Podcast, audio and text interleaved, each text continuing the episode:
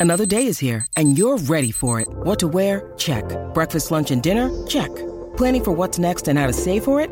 That's where Bank of America can help. For your financial to dos, Bank of America has experts ready to help get you closer to your goals. Get started at one of our local financial centers or 24-7 in our mobile banking app. Find a location near you at bankofamerica.com slash talk to us. What would you like the power to do?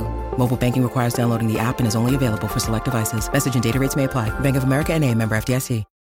When you need mealtime inspiration, it's worth shopping Kroger, where you'll find over 30,000 mouthwatering choices that excite your inner foodie. And no matter what tasty choice you make, you'll enjoy our everyday low prices, plus extra ways to save, like digital coupons worth over $600 each week. You can also save up to $1 off per gallon at the pump with fuel points. More savings and more inspiring flavors make shopping Kroger worth it every time. Kroger, fresh for everyone. Fuel restrictions apply. Salut, c'est Madame Meuf. Aujourd'hui, on est le 5 avril, c'est Pâques. Alors, j'aurais pu faire un Saint-Sacrement Urbi et Orbi, mais j'ai décidé de faire une autre sorte de bénédiction. Oui, parce qu'en ce 5 avril 2021, figurez-vous qu'il y a également autre chose à célébrer, puisque c'est aujourd'hui le 50e anniversaire du manifeste des 343. C'est une pétition qui était parue dans le Nouvel Observateur en 1971, signée par 343 femmes, connues ou inconnues, affirmant avoir eu recours à l'avortement alors que cette pratique était alors illégale en France et punie d'emprisonnement. 50 ans après, en France, le droit à l'avortement est toujours fragile, combattu, et nous, combattantes, on est toujours là. Alors j'ai décidé de donner la parole aujourd'hui aux femmes pour voir où on en est en 2021 sur cette question-là. Je précise juste avant le début de cet épisode que ce sera un épisode en deux temps, en deux épisodes en fait. Donc on en parlera aujourd'hui et demain parce qu'il y a eu de nombreux témoignages et je n'ai pas eu cœur de les couper évidemment. On les a coupés évidemment un petit peu organisés mais on ne les a pas coupés dans le propos. Donc euh, on fera ça aujourd'hui et demain. C'est parti.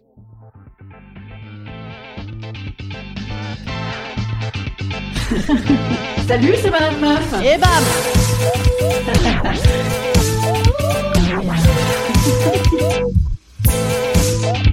Et bam C'est Madame Meuf. Amélie, lecture d'un extrait de Mon évasion, autobiographie, par Benoît de Gros. Nous savions toutes que 4000 condamnations avaient été prononcées en 4 ans par Vichy pour manœuvre abortive et qu'une blanchisseuse venait d'être guillotinée pour l'exemple en 1943. Mais nous ne pouvions envisager d'avoir un enfant tous les ans, ou bien entrer dans les ordres. Si quotidien que trois mois plus tard, je tombais de nouveau enceinte. Tomber est le mot juste. Si près de mon premier appel au secours, je n'osais pas retourner chez Rolière, dont l'affection et la sollicitude m'avaient pourtant été précieuses. Je haïssais ce corps qui cherchait à me dicter sa volonté, qui n'était pas la mienne.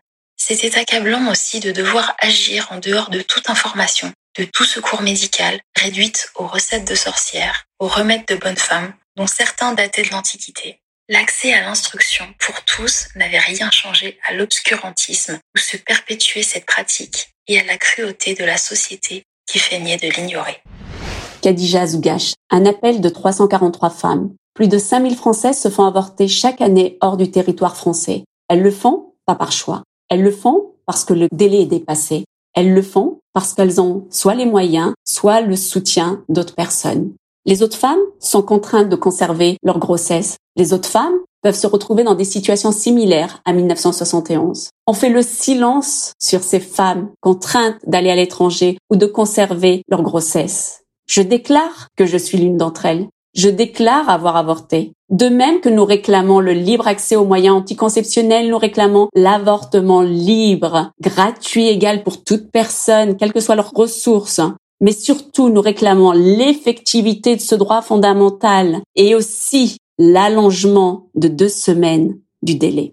C'est le manifeste des 343 adapté à l'année 2021, c'est-à-dire 50 ans plus tard. Oui, 50 ans plus tard, en tant que militante féministe, en tant qu'avocate, je ne pensais pas me retrouver devant des tribunaux encore aujourd'hui à défendre la question du droit à disposer de son corps. Oui, encore aujourd'hui, ce droit est fragilisé. En 1974, j'avais 7 ans. Je ne connaissais de vous que votre chignon, votre air sévère et un tailleur de bourgeoise. Vous faisiez de la politique. Ma mère était fan de vous. Deux bonnes raisons pour que je reste loin de tout ça. Mais quand même, je connaissais votre nom. Simone Veil. Je voudrais tout d'abord vous faire partager une conviction de femme. Je m'excuse de le faire devant cette assemblée presque exclusivement composée d'hommes. Des années plus tard, à 30 ans, je suis devenue à la fois mère et féministe. Et j'ai enfin compris à quel point vous étiez une femme exceptionnelle, Madame Veil. En novembre 1974, vous avez pris la parole devant une assemblée constituée à 90% d'hommes. Je connais maintenant le début de votre discours quasiment par cœur. Je voudrais tout d'abord vous faire partager une conviction de femme. Aucune, femme, ne recourt de gaieté de cœur à l'avortement. Il suffit d'écouter les femmes. C'est toujours un drame et cela restera toujours un drame. C'est toujours un drame, cela restera toujours un drame. Vous avez été menacé, insulté, et vous n'avez rien lâché. Cette bataille, vous l'avez gagnée, portée par les manifestantes de la rue. Grâce à vous toutes, les Françaises sont devenues libres d'avorter, libres de refuser une maternité imposée. Et moi, j'ai bénéficié de cette liberté, mais sans mesurer à quel point elle avait été si chèrement acquise. Parmi ceux qui combattent aujourd'hui une éventuelle modification de la loi répressive, combien sont-ils ceux qui se sont préoccupés d'aider ces femmes dans leur détresse? Combien sont-ils ceux qui, au-delà de ce qu'ils jugent comme une faute, ont su manifester aux jeunes mères célibataires la compréhension et l'appui moral dont elles avaient un si grand besoin Aujourd'hui, ce droit à l'avortement est fragile. Il est sans cesse et partout remis en cause dans le monde entier. Le combat était immense et il n'est pas terminé. Merci Madame Veil. Alors avant même cette loi Veil, effectivement, c'est ce manifeste qui, quatre ans auparavant, a ouvert le champ à ces débats-là. C'était quand même un acte de courage de dingue d'aller signer cette pétition-là ouvertement, puisque c'était, comme je vous le disais tout à l'heure, puni sévèrement par la loi, euh, alors même que tout le monde le faisait. Grand Dieu, à moins d'être une nonne, comment tu pouvais faire autrement? Et c'était important évidemment que Jeanne Moreau, que Delphine Seyrig, que Catherine Deneuve, euh, voilà, que ces femmes visibles en vue puissent signer ça, parce qu'il était quand même peut-être plus compliqué d'aller les emprisonner elles que euh, la Pékine moyenne. Voilà, ce geste est fondateur de ce droit parce que c'était quatre ans avant la loi Veil. Mais un an après le manifeste en France, il y a eu le même mouvement qui s'est fait en Allemagne. Un an après, le même mouvement qui s'est fait aux États-Unis. Donc c'est vraiment un acte de libération des femmes primordial en France. Et aujourd'hui, on se rend compte qu'il y a encore débat. Et alors d'ailleurs, pour entrer dans le débat, parce que ce manifeste est communément appelé le manifeste des 343 salopes, c'est évidemment une une satirique. Ça, c'est une une que Charlie Hebdo avait tirée une semaine après le manifeste du Nouvel Observateur, en questionnant alors qui a engrossé les 43 salopes du manifeste sur l'avortement avec euh, une image de Michel Debré? Parce que ministre à l'époque, Michel Debré était euh, réputé pour euh, sa fervente défense de la maternité. Voilà, il voulait promouvoir protéger la maternité à tout prix. Voilà, donc c'était évidemment pour parodier la posture de, Michel Debré, bien sûr en utilisant le terme salope. Alors après, on pourra débattre est-ce que finalement, même dans un acte féministe, on se retrouve avec une parodie machiste et avec des termes machistes? Mais moi, je trouve que ça vient évoquer chez moi cette question qui a engrossé les 343 salopes En vérité, c'est vrai, qui les a engrossés? Et vous les mecs, vous avez fait quoi à ce moment-là, en fait? Vous êtes allé chercher les aiguilles à tricoter, là? Vous en êtes occupé Ben non, évidemment. Vous avez eu des hémorragies euh, monstrueuses Vous vous, vous êtes demandé euh, comment, euh, tous les trois mois, on pouvait remettre ça en question? Je sais pas. Tiens d'ailleurs, on a un monsieur pour témoigner. C'est le seul, alors on l'écoute. Benjamin, 344e salope ou premier salaud, je ne sais pas. Juste un petit extrait du discours de Simone Veil. La seule certitude sur laquelle nous puissions nous appuyer, c'est le fait qu'une femme ne prend pleine conscience qu'elle porte un être vivant qui sera un jour son enfant, que lorsqu'elle ressent en elle les premières manifestations de cette vie. Et c'est, sauf pour les femmes qu'anime une profonde conviction religieuse, ce décalage entre ce qui n'est qu'un devenir, pour lequel la femme n'éprouve pas encore de sentiments profonds, et ce qu'est l'enfant dès l'instant de sa naissance, qui explique que certaines, qui repousseraient avec horreur l'éventualité monstrueuse de l'infanticide, se résignent à envisager la perspective de l'avortement.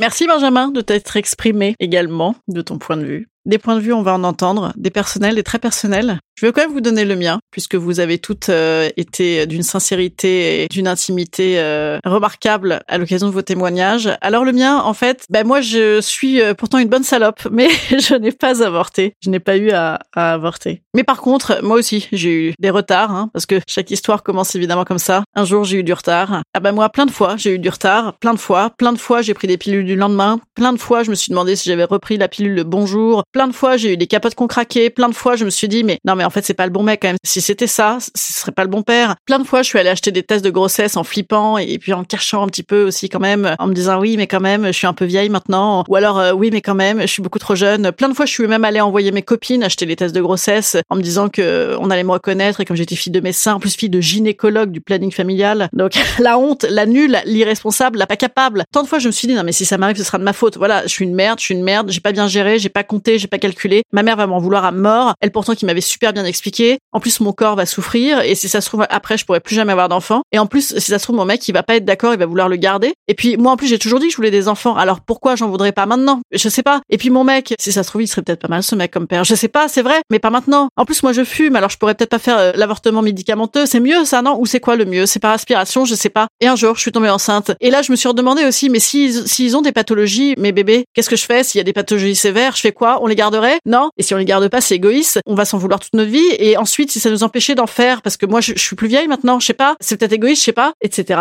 etc., etc.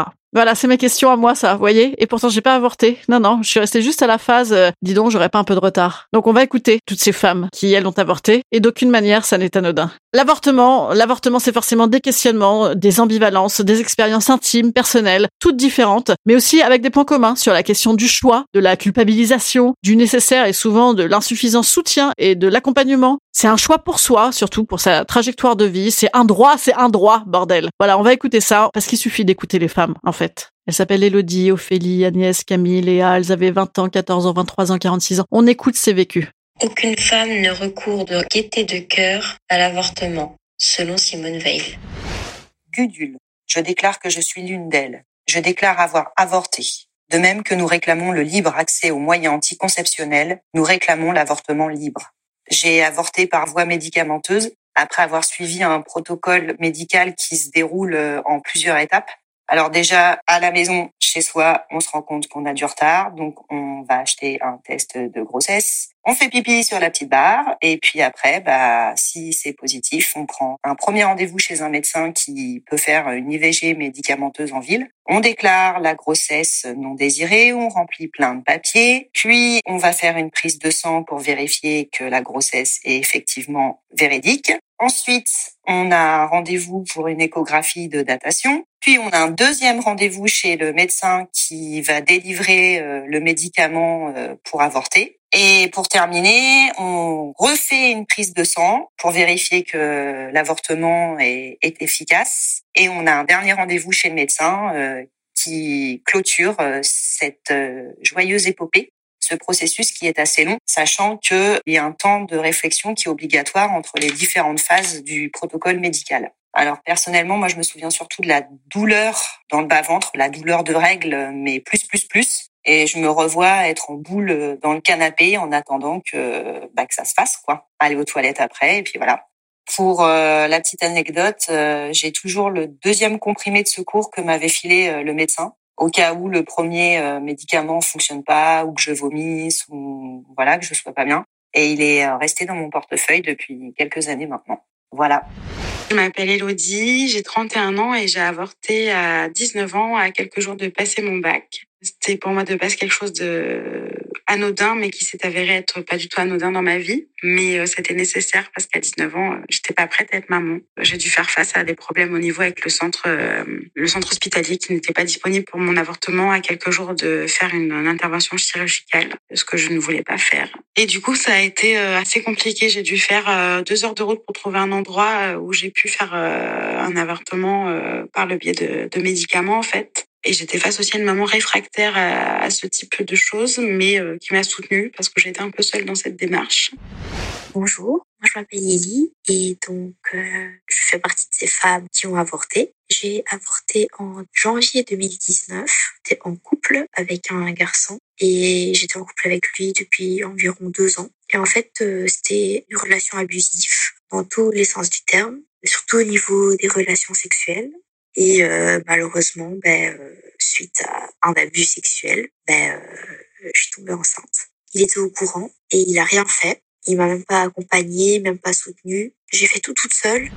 Je n'ai pas eu recours à l'avortement pour l'instant dans ma petite vie, mais je me suis longtemps dit, le jour où ça arrive, où je dois prendre une telle décision, ce sera difficile parce que quand même, c'est un petit être humain, enfin sans remettre en cause le droit, hein, mais me disant moi pour le droit d'un point de vue général, mais en me posant la question de moi en tant que personne privée, moi-même, mon corps, etc. Je me disais, je sais pas quelle décision je prendrai, euh, on verra, euh, ça doit pas être simple, difficile, les pour, les contre. J'ai pas envie d'être euh, à cette place. Et puis, bah, un jour, j'ai eu du retard, alors que j'avais jamais de retard. Et puis euh, retard, retard, retard. Et du coup, je suis allée à la pharmacie, euh, test. Euh, non, non, je supermarché, supermarché, test de grossesse. Hein, ça, c'est grâce à une sénatrice socialiste à l'époque, Patricia Schillinger, que nous avons les tests de grossesse disponibles hors des pharmacies. Hein, et elle s'était pris le lobby des pharmacies à l'époque contre elle. Voilà. Donc c'était la petite petite phrase de le Sénat change vos vies. Enfin bon, toi-même tu sais que non, le Sénat ne change pas complètement nos vies, mais là en l'occurrence oui. Et ça c'est grâce à une sénatrice socialiste, hein. parce qu'avant les tests de grossesse c'était uniquement en pharmacie. Alors bon, j'en aurais rien à foutre, je serais allée en pharmacie quand même, hein, on est d'accord. Mais là en l'occurrence, ça m'a fait plaisir d'aller en supermarché. Je fais partie des gens qui, euh, quand euh, j'allais en pharmacie acheter des capotes, j'en prenais plein en même temps, juste pour voir le regard outré. Bonjour, moi c'est Jeanne. Alors je viens vous parler de ma mauvaise expérience d'IVG, étant donné que j'ai fait une grossesse euh, sous stérilet hormonal et que j'ai fait mon IVG pendant le premier confinement. Alors faut savoir que j'étais enceinte de deux mois et qu'on m'a quand même fait par voie médicamenteuse, ce qui n'était pas très conseillé. J'ai eu hyper mal. J'ai pas expulsé. j'ai expulsé chez moi. J'ai vu le truc dans la cuvette. J'étais pas bien. Mais le pire du pire, c'est que euh, j'ai pas eu de suivi et trois jours après, en fait, euh, je me suis évanouie dans mon propre sang, ce qui est un risque de l'IVG d'avoir des hémorragies. Donc j'ai été transportée d'urgence pour faire une, une aspiration. Voilà. Et j'ai mis énormément de temps à me remettre, surtout physiquement, parce que quand je pense en fait à la douleur que c'est et à quel point on n'est pas suivi, c'est surtout ça qui me choque et qui me donne envie de témoigner. Parce que si ça s'était fait dans les règles des choses, normalement j'aurais dû faire par aspiration, c'est-à-dire que on est endormi euh, le temps euh, de l'intervention et ensuite on nous garde la journée avant de repartir. Il n'y a pas de douleur, tu sens rien, tu ne vois rien, c'est fini. Là, c'était pas le cas, sachant que j'ai appris ensuite que je faisais partie d'une expérience pour voir jusqu'à combien de semaines d'aménorrhée on pouvait euh, donner le médicament qui provoque les contractions d'IVG.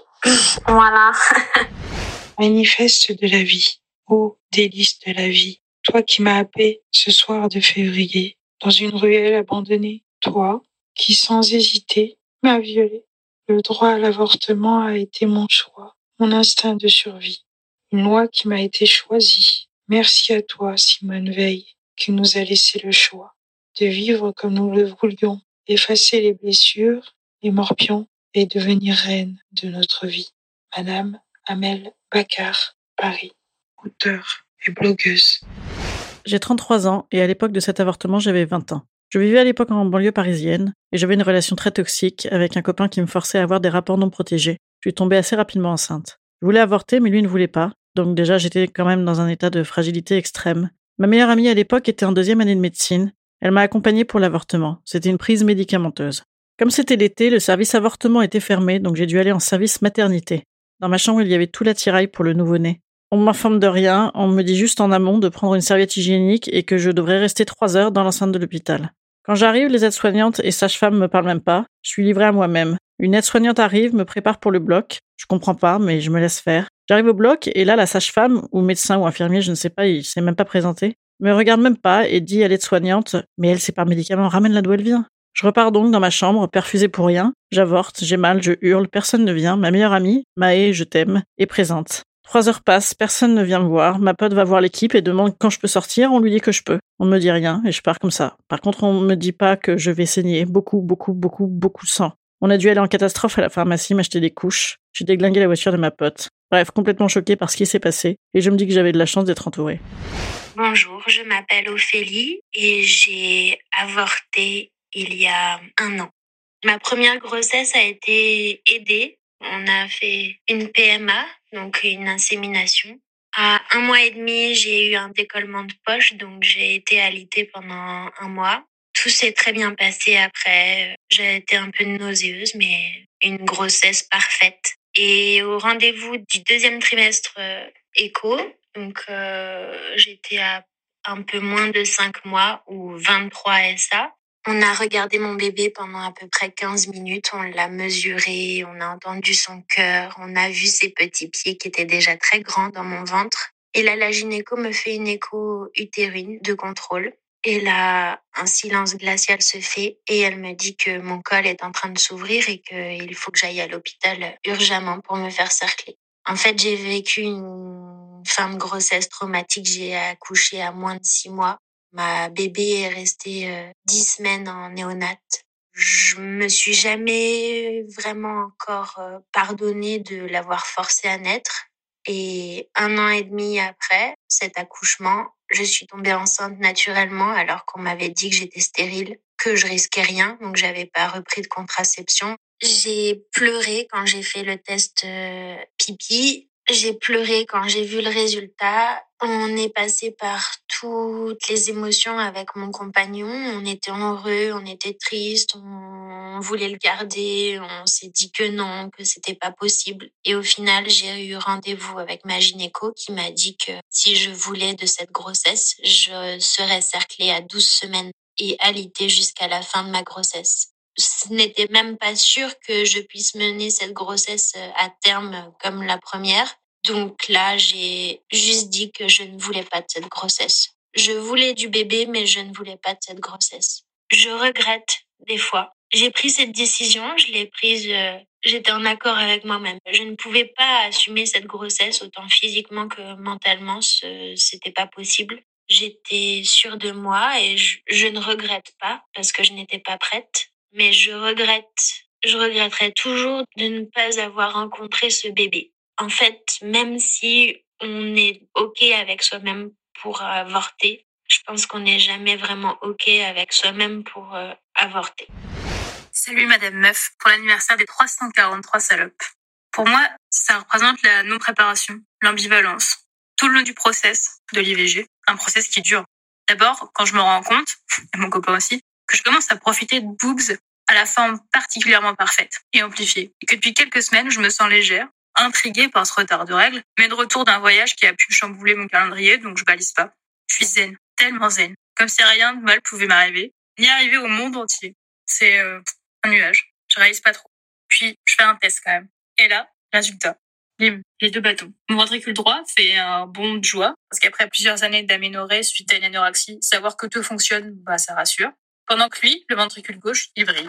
Ensuite, ma prise en charge se passe vraiment bien. Toutes les soignantes sont hyper bienveillantes. Médecins, sages-femmes, radiologues. Un professionnalisme et une sororité exemplaires que j'aurais jamais pensé croiser. Mais on nous préparera jamais assez tant que l'avortement sera tabou.